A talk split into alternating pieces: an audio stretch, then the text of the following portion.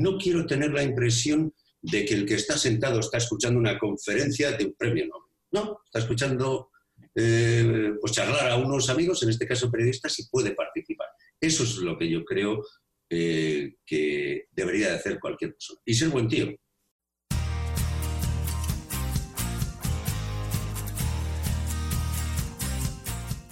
Bienvenido al podcast de Basketball Insights un programa en el que nos adentraremos en los entresijos del baloncesto y descubriremos los trucos, técnicas y estrategias que los entrenadores de éxito siguen para hacer crecer a sus jugadores y equipos y obtener mejores resultados para que así tú puedas mejorar el rendimiento de los tuyos, sin olvidarnos de sus historias y de las de cualquiera que ayude a hacer más grande el mundo de la canasta cada día, con Millán Cámara y J. Cuspinera.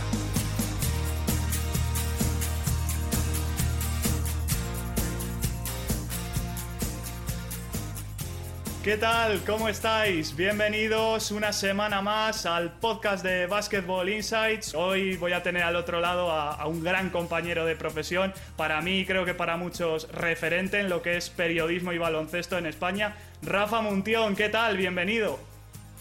Hola, Millán, gracias. Pues bueno, eh, además ha sido muy curioso porque Rafa ha tenido que hacer una clase rápida de conocimientos tecnológicos para poder estar hoy con nosotros, ¿verdad?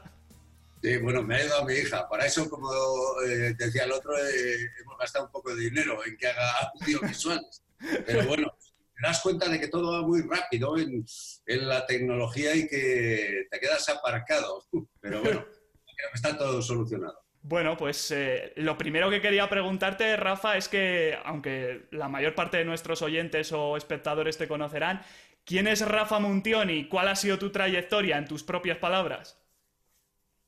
Bueno, pues muy resumido. Rafa Muntión es un eh, periodista que trabaja en Radio Vitoria, Radio Vitoria de Euskal Irrati Televista, excelente público, y que lleva haciendo información eh, deportiva eh, toda la vida en Radio Vitoria, más de 30 años y prácticamente casi todos los años, salvo un par de años los primeros que hice el, el Alavés y naturalmente programas deportivos, pues me he dedicado exclusivamente al, al baloncesto. Y digo exclusivamente porque Radio Victoria ha tenido a bien, que yo creo que esta es una de las grandes cosas que eh, mantiene esta emisora y que otras, eh, lamentablemente, eh, lo digo con pena, pues no, no lo hacen, pues se ha encargado de que el periodista siga, en este caso, a, a un equipo como el Vasconia, y es lo que hago, ¿no? Seguir al Vasconia por la Liga CB, por Europa, por todos los sitios, narrando partidos. Es por eso por lo que todos te conocemos en este programa. Eh, ¿Tú te acuerdas del primer partido de baloncesto que narraste? No, no me acuerdo del primer partido. Eh, sí me acuerdo del primer partido de baloncesto con mi compañero Iñaki Garayalde. Iñaki Garayalde y yo. Eh, bueno, Iñaki fue jugador, 11 años del Vasconia, capitán, él es eh, profesor y empezó como comentarista. Y entonces él me lo ha recordado algunas veces y ahora sí, me acuerdo del primero que hice con él, aunque antes estuve con otro compañero, muy buen compañero, Julio Ruidereña, pero el primero que hice con Iñaki Garayalde fue en Huesca, un garaje que era aquello, eh, sin que se me enfaden, ¿eh? la gente de Huesca, había un ambientazo terrible, pero eh, Huesca, nos costó mucho ganar varios partidos ahí. Recuerdo un playoff, jugaba en Huesca, tú eres muy joven, pero quizás te acuerdas, Ranger Hall y Brian Jackson Hemos oído hablar un poco de ellos, sí. esto ya es del Pleistoceno, pero grandísimos jugadores. Y bueno, esto nos lo habían preguntado también los seguidores del programa por Twitter, te lo pregunto. Eh, ¿Cuál dirías que ha sido tu mejor momento como periodista de baloncesto? Eh, ¿Un partido, una noticia, un evento rodaballo, como dirías tú? Bueno, hay varios, ¿no? siempre te acuerdas, ¿no? Eh, en este sentido, por poner un ejemplo en Europa, Moscú, cuando eh, el Vasconia derrota al CSK contra todo pronóstico, yo creo que es un grandísimo momento. Luego la final se pierde con Maccabi, pero un Maccabi con Jasikevicius, eh, eh, y compañía, ¿no? Realmente, momentos grandes ha habido en, Atenas y en Tel Aviv. A mí esa cancha, claro, es que cuando empezamos acudir a Tel Aviv, el, Maccabi era una cosa grandiosa, eh, Panathinaikos era una cosa grandiosa. Entonces, ir allí, ver esas canchas y, luego ganar, yo creo que han sido los, los grandes momentos esas canchas. ¿Cuál dirías que ha sido el peor? El peor. pues algunas derrotas me han, me han escocido muchísimo, ¿no? Por ejemplo, la última de Copa. Eh, yo creo que el Vasconia ahí iba como favorito, mucho respeto, por supuesto, al Juventud. Algunas derrotas de Copa sí me han escocido de, verdad, ¿no? Pero tampoco podría decir el, peor momento. Bueno, luego, se, luego los momentos se olvidan. Los malos momentos yo al menos los olvido rápidamente. Pero vamos, me quedo con el último y el último es la derrota frente al Juventud y la pena de, los aficionados, porque sobre todo el torneo de Copa, el torneo de Copa es un torneo que le gusta mucho al, aficionado del Vasconia y acuden más. Bueno, la historia. Justo ahora que hablabas de esa última copa, sabor amargo por lo que le pasó al Vasconia, pero imagino que para ti una gran sensación por el, el, homenaje que te brindó la afición. ¿Cómo se siente uno al ser ovacionado sin ser uno de los que está en la pista? Bueno, pues, eh, hombre, es, un orgullo, ¿no? Y fue muy bonito, ¿no? Claro, ahora hay mucha gente que me está diciendo, joder, el homenaje, Rafa Montión, le están haciendo homenajes. No, aquello fue una cosa de, la afición. Eh, realmente yo no me lo esperaba. Eh, sería estúpido decir que, no te gustó. No me di cuenta porque tenía los cascos puestos. Entonces vinieron algunos compañeros y me dijeron, oye, quítate los cascos, no estás escuchando.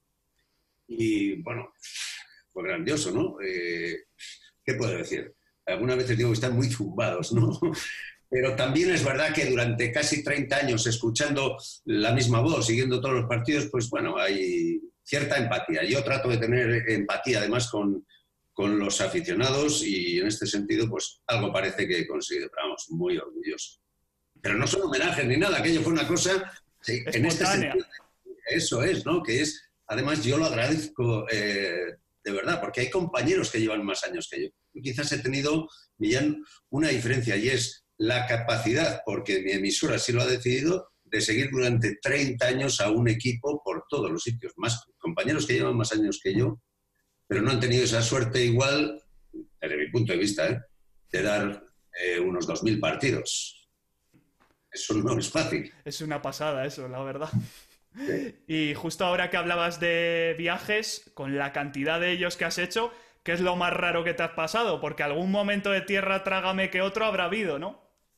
Sí, claro. Eh, bueno, lo más raro. Eh, hemos tenido muchas eh, cosas, ¿no? A ver, con Manel Comas, me acuerdo que un día lo hablaba, Manel Comas a descanse, ¿no? siempre recordaremos aquel viaje del, Mosquito, ¿no? El Mosquito era un avión muy pequeño, sigue existiendo, se le llama el Metro, eh, y se sustituía los, eh, la paquetería que se llevaba por siete asientos en un sitio, siete asientos en la otra parte del avión, tres asientos al final, ni azafata, ni váter, ni historias. Y con ese fuimos el, el primer año que se utilizó, fuimos el primer equipo, ¿no? a Macedonia y estuvimos a punto de matarnos, así para, para recordar. Eh, estuvimos a punto de matarnos ahí en, en Genoa porque tuvimos que aterrizar, estaba el aeropuerto cerrado, en fin. Y luego, pues cosas que, que, van ocurriendo, pero desde el punto de vista tecnológico, viajes también raros, Moscú, siempre tiene un punto de, de raro. Tel Aviv siempre tiene también un punto de, de raro, ¿no? Hay, hay muchas cosas. ¿Qué tal con el jefe de prensa del Chesca? Que alguna vez hablando con Sergio Rodríguez me ha dicho que es un personaje. Nicolai, sí, sí, claro. Eh, no, bueno, eh, ya bastante, bastante bien, ¿no? Pero alguna vez nos hemos cruzado, pero eh, yo lo tenía muy claro. y de hecho, hay un comentario que ha quedado por ahí, ¿no? llegabas a Moscú conoces el medio de radio, ¿no? Pues eh, en algunos sitios pedías línea RDSI, ahora ya cada vez hay menos, funciona más el ADSL y tal. Entonces ahí no había línea RDSI en Moscú, en el CSK. Y tampoco el ADSL, no, es que no tenemos aquí. Yo le digo, Nicolai, yo le decía siempre, digo, Nicolai, habéis puesto, sois los primeros que habéis puesto una perra en la estratosfera y me estás diciendo que no tienes eh, ADSL, ¿no? Y esa era mi discusión. Ahora ya está arreglado, ¿eh? Además tengo que ir, pero bueno, pero está arreglado, me ponen un cable ADSL, tiene que ser. Sí. Y bueno, eh, fuera de España, eh, ¿dónde dirías que has disfrutado más como periodista y como entusiasta del baloncesto? Bueno, a mí, eh, desde el punto de vista de ver, de ver, ¿eh? y de un viaje así bonito, Siena me gustaba mucho. Una pena que ya no esté, pero Siena me gustaba mucho. Me gusta mucho Atenas, porque en Atenas he conectado con muy buenos compañeros eh, y están muy pendientes de eh, cuando voy, siempre me, dan un paseo, me llevan a comer, muy buena gente, cancha con, canchas con mucho calor, eh, sobre todo la cancha de Olympiacos me gusta, puede ser mejor la de Panathinaikos, pero el paz y amistad me gusta, ¿no? Son viajes bonitos, ¿no? Ahí yo creo que, hablo de Europa, ¿eh? luego en Liga CB pues hay canchas que, que, me gustan mucho y sitios que me gustan mucho, ¿no? La pena, como digo, es que no haya, que no haya habido equipo ni suficiente potencial en Sepúlveda, que es el gran sitio para mí. Claro, si alguien de Sepúlveda escucha el programa, ya sabéis lo que tenéis que hacer. te cuento una anécdota muy rápida. Nosotros cuando íbamos a Madrid, eh, parábamos en Sepúlveda, pues está a 12 kilómetros, desviación recomendable. ¿eh? A ver, toda esa zona, ¿eh? que tampoco quiero que se me enfade la gente, pero toda esa zona para comer cordero. Bueno, paramos en Sepúlveda y dimos en Figón Ismael y, nos preguntó, oye, hicimos un programa en Supercanasta, arriba en, el, en su mm. casa, y dice, oye, Radio Victoria se escucha. Y digo, hombre, aquí, no sé, teníamos onda media entonces, y dice, bueno, está aquí además tenemos eh, mala cobertura. Digo, joder, lo que tenéis que hacer es pegarle un palo al alcalde, joder, y que os ponga eh, una antena. Y me dice, oye, perdona, que el alcalde soy yo. Esas anécdotas pasan por ahí. Pero bueno, sigo yendo sigue recordándolo. Con todo lo que has vivido todos estos años, eh, ¿cuáles dirías que son el jugador, el entrenador y el equipo de referencia para ti, de todo lo que has visto? Del Vasconia, dices. O, en general. Bueno, primero yo como equipo, eh, como equipo que haya visto en directo competiciones, ¿eh? porque hay plásticas, creo que había un poquitín, pero yo realmente el, mejor equipo que yo he visto ha sido Kinder Bolonia. A mí me pareció una cosa en la primera Final Four, además, que el Vasconia le llevó al quinto partido, me pareció espectacular. Ese Kinder Bolonia por encima incluso de algunos eh.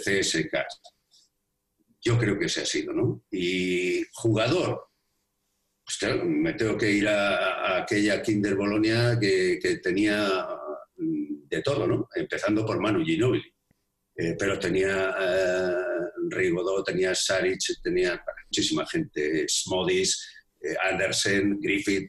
Aquello era un equipazo con un entrenador como Ettore Messina entrenadores de fuera, seguramente Héctor Messina, que ha tenido algunas cosillas en el Huesa, pero yo creo con él he conectado eh, muy bien.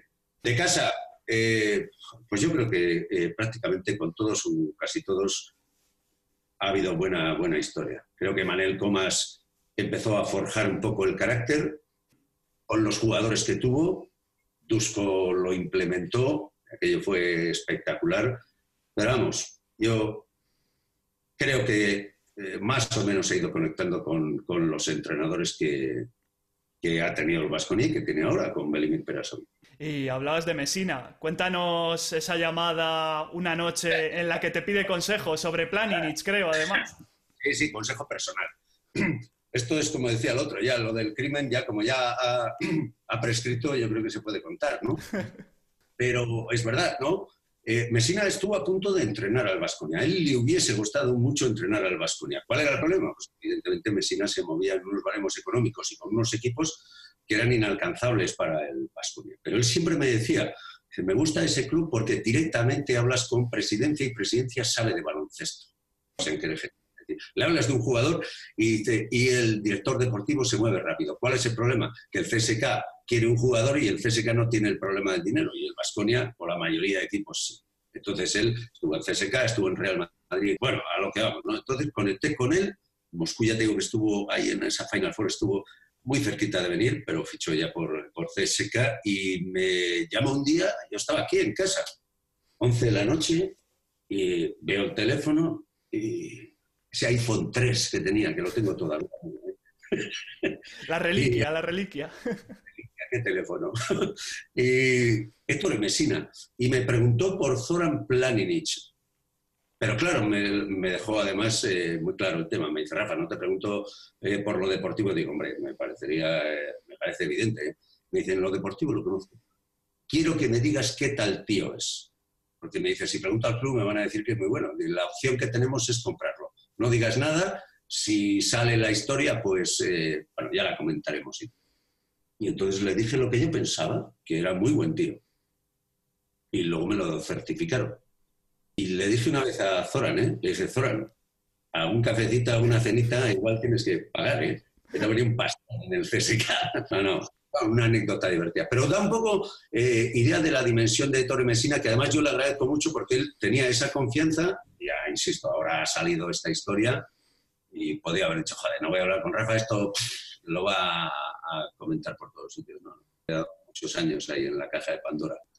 Otra batallita divertida es la que te pasó con un paraguas y con Jan Bessel y de por medio. Ah, no, bueno, esa. No, no, no, no, no. Vamos a. Mira, te lo voy a dejar en exclusiva esto. A ver, no hay una historia con eh, el paraguas. Eh, sí hay una historia en la mochila, por cierto, eh, que aprovecho para, para, decirte que me desapareció de sala de prensa y que hace falta ser ruin para que un compañero te quite una mochila. Pero bueno, no, esta historia no sé cómo salió, lo del paraguas, que pues de estas cosas que haces vídeos en las redes sociales y de pronto se te ocurre, me falta un paraguas y ¿quién me lo ha quitado? Peseli. Entonces empezó la coña marinera, Peseli, dame el paraguas y esto, pero no hay nada más. Peseli es un pedazo de jugador y esto. Pero Peseli, el paraguas lo quiero. en todos estos años de periodismo relacionado con el baloncesto, eh, ¿con qué personajes del mundo de la canasta dirías que te has llevado mejor? Bueno, yo eh, de jugadores eh, más o menos bien con todo el mundo, ¿no? Podría hablarte de. Yo creo que, que Prigioni, con los argentinos conecté mucho. Prigioni probablemente es de los que más hemos conectado eh, yo y me alegro un montón y le va a ir muy bien y va a ser un pedazo de entrenador. Eh, Hugo Sconocchini para mí ha sido un, grande, gran descubrimiento. Eh, también esos cigarritos Marlboro que le compraba, esto, eso está prescrito también. Ahora o sea, que, otras cosas que te cuento ahí que me decía, Rafita, tráeme un Marlboro, un Marlboro Light, en época de Dusko Ivanovic, ¿eh? Y lo conecté, Oberto, eh, otro gran eh, tío, ¿no? Y luego con, entrenadores, pues yo creo que con todos. Eh, Peras para mí es diferente y, creo que creo que él me aprecia, yo desde luego le aprecio porque le he visto como jugador y le he visto como entrenador, pero, pero con todos. se fue Pedro Martínez, estuve comiendo con él, encantado de la vida, le deseo lo mejor y espero que ellos, más o menos ellos, pues tengan un buen recuerdo de mí. Con eso ya ya me conformaría. ¿Quién dirías que ha sido el que más te ha hecho sufrir trabajando? pero de baloncesto, dices. Sí, sí, sí. bueno, siempre ahí está claro, eh, Dusko era Dusko. Hay mucha gente que, que, dice, ah, es que claro, tú con Dusko, Dusko ha tenido sus, eh, sus cosas, porque es verdad que Dusko, por ejemplo, en Barcelona llegó a decir en una rueda de prensa, le preguntaron una cosa y dijo, no, yo solo hablo con un periodista. Y todo el mundo entendió que era con Rafa Mundión de Vitoria.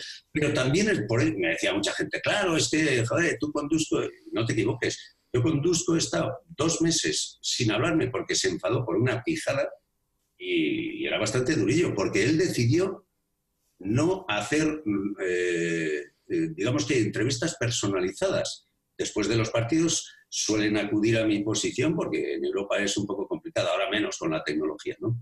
Dijo, no, no, rueda de prensa, y tenía que ir a rueda de prensa. Y era duro, y me veía, veía a algunos compañeros y saludaba a los compañeros, a mí no me saludaba, dos meses, cuidado, Dusko te mira y bueno, acojonaba un poquitín, ¿no? Como decía el otro. Pero todo se pasó, todo se pasó y es un gran, gran entrenador. Ahora ya no se aceptarían seguramente esos métodos, pero ha sido historia de verdad del Bastonia. Entiendo que tú además asistirías en directo a esas míticas pretemporadas de las que habla todo el mundo, ¿no? Tan exigentes. No, las pretemporadas no, no hacía yo, las hacían algunos compañeros de, periódicos que luego han viajado conmigo, pretemporada no, porque luego ya era una salvajada, sí, pero vamos, realmente realmente las pretemporadas de Dusko no eran pretemporadas de baloncesto. Yo creo que iban los jugadores pensando que iban a jugar a baloncesto y no había baloncesto. O sea, una pretemporada ahí en Andorra, creo recordar que se quedaron arriba del todo, pero en una especie de seminario. Se levantaban a las 6 de la mañana y a las 8 se habían hecho igual 10 kilómetros. Eh, los, jugadores, me, algunos me decían, ¿a qué he venido yo aquí? Yo he venido a correr. Eh, Arroyo, me acuerdo, un puertorriqueño, cuando lo ficharon, Arroyo es, pues, ha tenido una carrera espectacular y, en Rusia me decía, en Per, me decía, sí, yo no entiendo a este entrenador, Rafa, o sea, yo tengo eh, una manera de jugar y no sé, me está diciendo defensa que corra, que yo no soy ni boxeador, ni atleta, ni nada, soy jugador de baloncesto, era, era duro, muy duro, muy duro. A partir de este programa, eh, como sabéis, eh, a Jota no le podemos tener de copresentador por motivos obvios por sus compromisos con el Fuenla, pero a partir de, este programa con Rafa vamos a tenerle aquí siempre lanzando algún comentario, alguna pregunta, alguna anécdota y bueno, vamos a ver qué es lo que le quiere preguntar a Rafa. Desde un punto de vista de periodista, ¿cómo crees que debería ser la relación de un entrenador profesional con aquellos eh, periodistas que como tú seguís de forma constante a un equipo? Como decía otro, me alegro de que me hagas esta pregunta. Eh, no, es la gran pregunta muchas veces, ¿no? La relación periodista-grupo. Eh, desde el punto de vista periodista, no, es que un periodista tiene que ser objetivo y si viaja con el equipo no puede ser objetivo porque no les puede, no les puede meter un palo. Y el entrenador, no, es que el entrenador también al periodista que viaja con el equipo lo mira de otra manera también y sobre todo si está en un medio potente. Mira, yo creo, sinceramente, que eh, primero en esta vida ser objetivo es imposible. Eh, solo eres objetivo eh, si dices, esto que tengo aquí son unas gafas. Pero a partir de ahí dices, ¿me gustan o no me gustan? Y ya dejas de ser objetivo. La única objetividad es que son unas gafas. Entonces, ¿qué ocurre? Yo creo que no hay ningún problema por eh, afrontar las cosas desde el principio con el entrenador, en este caso, y decirle, Jota, mm, trabajo en un medio local, matiz importante, que apuesta por un equipo local, en este caso el Vascoña.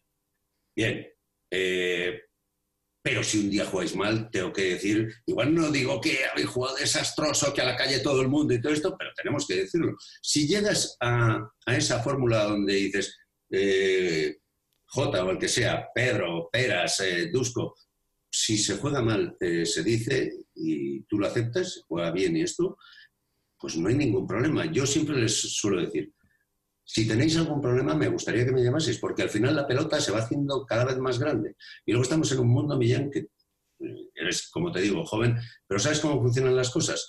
te empiezan a venir algunas historias y dices, y esto no lo he dicho yo, pero se ha ido, ha ido haciéndose la pelota grande, grande, grande, y dices, no tengo que ver nada en esta historia. Entonces le digo, cuando hay un problema lo hablamos y se acaba. Pero no creo que haya que que tenga que ser una mala relación y una relación distante. ¿Por qué tienes que ser una relación distante? Yo con Cristiani, como te he dicho antes, me llevo muy bien y no hay ningún eh, problema. Estuve con él cuando era entrenador, no salieron las cosas, no salieron las cosas. También eh, entre nuestros oyentes o espectadores nos ha llegado otra pregunta. En este caso, Adrián eh, quería preguntarte cuál es el jugador del Vasconia del que más esperabas en la cancha y que luego más te defraudó. ahora me pillas ahí. El que más esperaba, hasta punto lo tengo ahí en la punta de la lengua, porque ha habido algunos estos eh, años, ¿no? Y no voy a entrar en Barñanis y en historias, porque vino también eh, como vino, ¿no? Por ejemplo, mira, ahora me acuerdo de un jugador que además era un jugador que cuando se fichó el año pasado, el año anterior había sido el mejor pivo, Tronjak. Yo creo que la expectativa, por no entrar en terrenos de hace muchísimos años, de tweakers y algunos errores y algunos fallos que ha habido ¿no? en, eh, en fichajes. ¿no? Timma, por ejemplo, es un pedazo de jugador, por poner uno muy, muy actual, ¿no? Timma, un pedazo de jugador que no terminó de, triunfar en el Vasconia y tampoco termina de triunfar en, en el Así que, bueno, esos podrían, vamos, ha habido algunos, sin embargo, la mayoría por encima de las expectativas de, cualquiera. Hemos estado hablando de, sobre todo de anécdotas. Eh, ¿Cuál dirías que es tu favorita? Que no sean ninguna de las que ya hemos contado. Anécdotas. Bueno, son anécdotas. Yo me quedo mucho con eh, los viajes que he hecho con Iñaki Garayalde, que me ha servido para eh, conocer ciudades. Es verdad que hay algunas ciudades que conozco, como suelo decir, tengo ganas de jubilarme, pero entre otras cosas no he ido a Cuenca, joder, he ido 70 veces a Atenas. Y digo, voy a aprovechar para ir a algunos sitios, ¿no? Y, pero no, con, con, Iñaki, él me ha cedido su espacio porque somos muy diferentes, seguramente no seríamos cuadrilla, en Vitoria, yo vivo a 40 kilómetros. Y bueno, hemos ido conociendo, como te he dicho, sitios, rutas gastronómicas. Ha sido bonito, más que anécdotas, un poco conocer a gente y conocer sitios. Yo creo que eso es importante. Viajar te da una dimensión, aunque viajes a 30 o 40 kilómetros. Nos comentaban también por las redes sociales que de hecho una vez volviendo de Madrid algo os pasó con la Guardia Civil, que ahora nos lo contarás. Lo he visto, lo he visto, pero no, no recuerdo muy bien. Hombre, nos ha pasado viniendo de Madrid eh, cosas. Mira, por ejemplo, Dusco, para que veas cómo era Dusco. Nosotros aterrizamos, no sé de dónde veníamos, y aterrizamos en Barajas el último avión, porque estaba nevando, ¿no? Y eh, entramos de casualidad en, Madrid, ¿no? Y me acuerdo que venía Félix eh, Fernández, el, el ¿no? Con, el Vasconia, y le dice a un taxista, ¿nos llevas a Vitoria? con una nevada impresionante, ¿no? Y le dice el taxista eh, a la calle Vitoria, y dice, no, a Vitoria. Siete taxis, les pagaron una pasta, porque si no, aquellos como Rusia, no juegas. el taxista dijo, oye, una pasta porque vamos aquí. Y lo que sí me acuerdo, no sé si entonces nos ayudó algo la Guardia Civil, es que si no, le diría a uno que me lo recuerde pero me acuerdo que paramos en, Milagros, otro templo del, Cordero, pero dijo Dusko que ya estaba en la boca de Dios preparados. Tuvimos que empujar los coches, los jugadores empujando los coches para meterlos otra vez en autopista, quizás estaría la, la Guardia Civil. Pero vamos, con la Guardia Civil iba a decir que deuda no tengo ninguna porque esos se encargan de cobrarlas. Sí, sí, sí. Ahí no hay ningún problema, tarde o pronto te la liquidan hablábamos de que a ti eh, se te puede tener como, referente en cuanto al periodismo de baloncesto. ¿Tú en quién te has fijado para aprender en esta profesión estos años? Bueno, yo también, eh, yo cuando empecé, pues había eh, periodistas de baloncesto, seguramente alguno ahora se sorprenda, ¿no? Pero Manolo Lama, un periodista absoluto de baloncesto. Manolo Lama, Andrés Montes, Ciro López, eran los, los periodistas que hacían baloncesto. Eh, bueno, va escogiendo cada, algunas cosas de, cada uno, pero yo lo que recomiendo es evidentemente que te fijes en, muchos aspectos, pero que trates de ser tú. Eso para mí es eh, fundamental. Sé que es fácil, sé que es una frase hecha, pero es absolutamente fundamental. No me gusta esta gente que dice, no, yo cojo y hago el rata para homenajear, que no. El rata es una cosa de Andrés Montes. Quieres hacer que lo hagas, ¿no? Pero yo realmente creo que tienes que ser tú y fijarte, eso sí, en eh, gente. Yo tengo muchos compañeros, como te he dicho antes, Millán, y ya termino por mi parte, que han hecho más años que yo periodismo. Por lo tanto, ellos deberían tener eh, homenaje. A mí toda esta historia del homenaje lo que me gusta, entre comillas, es que es un poco la reivindicación, como yo he dicho, del periodismo fuera de Madrid, que yo creo que también existe. hay grandes compañeros que radian, escriben, eh, presentan y hacen muchas cosas fuera de Madrid, fuera de Barcelona. Has lanzado ese punto de, la originalidad, de ser uno mismo. ¿Ese sería tu principal consejo para los periodistas especializados en baloncesto, sobre todo jóvenes que te puedan estar escuchando o viendo en este programa? Sin duda alguna. A mí muchas veces cuando me dice la gente, es que tú lo haces fenomenal. No. Eh, y te lo digo sinceramente, hay compañeros, y conozco, ¿eh? compañeros que técnicamente lo hacen mucho mejor que yo, pero mucho mejor que yo. Hay muchos periodistas que lo hacen mucho mejor. ¿Cuál es el, el matiz? Bueno, primero aquí que llevo estos 30 años siguiendo un equipo. Yo creo que hay que tener cierta empatía, cierta familiaridad. Yo tengo una forma de hacer las cosas que igual es un poco diferente. En, Radio Victoria suelen poner en las promociones, eh, pues eh, a partir de tal, eh, a partir de las 7 de la tarde, al estilo Munción. el estilo Munción es una cosa que es poco familiar. A mí me gusta llegar al personal. Hacemos un supercanasta y lo hacemos fuera de la emisora y no quiero tener la impresión de que el que está sentado está escuchando una conferencia de un premio Nobel. No, está escuchando eh, pues charlar a unos amigos, en este caso periodistas, y puede participar. Eso es lo que yo creo eh, que debería de hacer cualquier persona. Y ser buen tío. Y yo te digo una cosa, es colocarme una medalla y suena mal, pero yo soy buen tío. Eso es fundamental en esta vida. Sí, desde luego que sí. La gran pregunta, ya para ir terminando, después del periodismo y el baloncesto, eh, ¿qué viene? ¿Qué, vida tiene Rafa Muntión más allá de la pelota naranja? Sí, hombre, del baloncesto no terminaré desconectado, supongo que seguiré viendo partidos. Vamos a ver si hay algunas colaboraciones o algunas cosas. Lo que se ha terminado es toda esta historia, entrar en un contrato relevo y luego mi vida pues tiene otros proyectos, ¿no?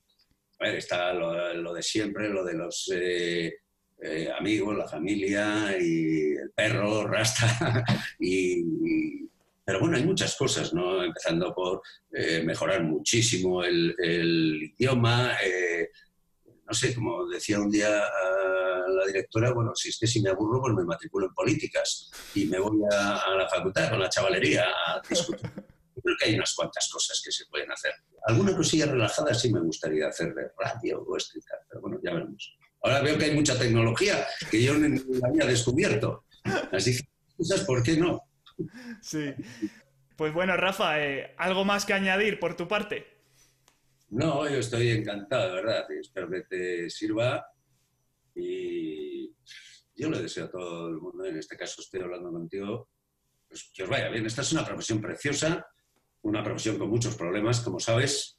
Eh, es fácil, sales a la calle, coges a uno y venga y tal y cual. Pero bueno, eh, la comunicación es muy bonita, ¿no? Entonces espero que, le vaya bien a todo el mundo y en particular a toda esta gente que estáis ahí peleando con, esta historia. Te lo digo en serio. Aunque la gente ya te tendrá bien fichado en las redes, eh, ¿cómo puede contactar contigo el público de nuestro programa? Eh, pues eh, a través de... Yo tengo una, eh, cuenta Twitter que es Fulmuntion, que también es curioso, porque yo no quería Twitter. Esto me lo puso un técnico, Perrino, que es un gran tipo. Y con el iPhone 3, a ver, del abuelo Cebolleta. Entonces, cuando me dio el iPhone 3, pues yo estaba retransmitiendo un partido por la mañana y él maneja el iPhone 3. en el descanso me lo dice, bueno, ya lo tienes activado, te he puesto Twitter. Digo, que no quiero Twitter. Perrino, que no quiero Twitter. Y me dice, eh, digo, quítalo. Y me dice, joder, he puesto hola y tienes 400 seguidores. Eh, ya lo dejé, ya no voy a estar en esto y luego te vas eh, picando. Así que digamos que eso es para ponerse en contacto conmigo. Twitter, algo de Instagram tengo, pero es que no lo sé manejar muy bien. Ya lo de Facebook y esto me da miedo. No sé si tengo Facebook o no tengo Facebook. Pero bueno, ahora con mi hija, con Leire por ahí, me va a dar unas cuantas clases también. Seguro que sí. Pues eh, Rafa, encantadísimos, tanto J como yo, de que hayas podido sacar un ratito para pasarte por nuestro podcast. J, dile a J, se lo diré yo también, ¿eh? Un pedazo de tío, pero le va a perseguir esa frase en la que además llevaba razón. Aquello de, eh, ¿cómo era? me callo eh, y me lo como. J, pero llevaba razón, llevaba razón. Si esto ocurre, me callo y me lo como. Y todo el mundo, no, no, no, razón. Ahora, mira, va a perseguir una gran frase y que además no se ha metido con, el personaje. Grande J, que le vaya, ya estaré con él. Pues bueno, eh, hasta aquí este cuarto episodio del podcast de Basketball Insights. Ya sabéis que lo tendréis disponible tanto en las principales plataformas de podcasting como en YouTube. Y bueno, si queréis seguirnos en las redes sociales, como os hemos recomendado que, sigáis a Rafa, bueno, yo en Twitter soy arroba millancb, jcuspineras arroba jcuspi y la cuenta desde la que os vamos informando de todo lo que vamos haciendo del programa y demás, arroba eh, insights. Eh, esto dicho en inglés, claro, en español ya tiene sus complicaciones.